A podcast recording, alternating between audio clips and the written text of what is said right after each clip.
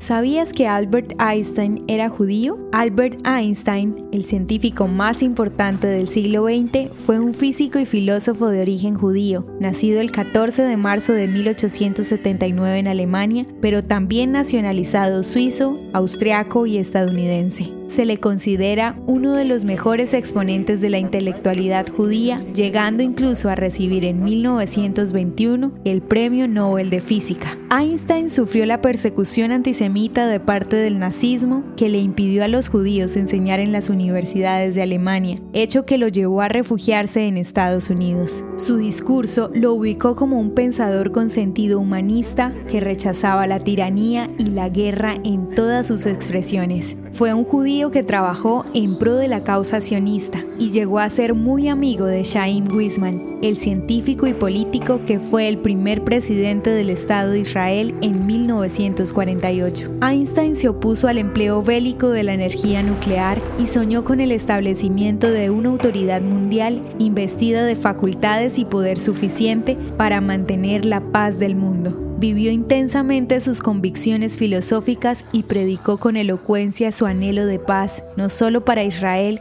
sino para todo el mundo. Visitó Argentina en 1925, invitado por la Sociedad Hebraica y la Universidad de Buenos Aires, causando una verdadera sensación de orgullo en los académicos y judíos del sur del continente. Sus ideas sobre el judaísmo fueron expuestas en el libro de León Duhovne, quien afirma que Einstein dijo, ser judío implica ante todo conocer y comportarse en la vida práctica de acuerdo a las bases humanas asentadas en la Torah, pues sin estos cimientos no puede sostenerse ninguna comunidad sana y feliz. Albert Einstein murió en 1955 y dejó un gran legado para la humanidad con sus teorías científicas, pero también con sus postulados pacifistas, como lo afirmó en una de sus frases célebres. El problema del hombre no está en la bomba atómica, sino en su corazón.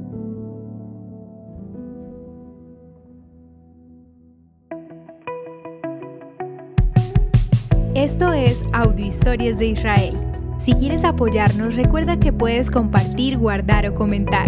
Estaremos agradecidos de que nos ayudes a correr la voz. El contenido original de Audio Historias de Israel fue provisto y realizado por Philos Project.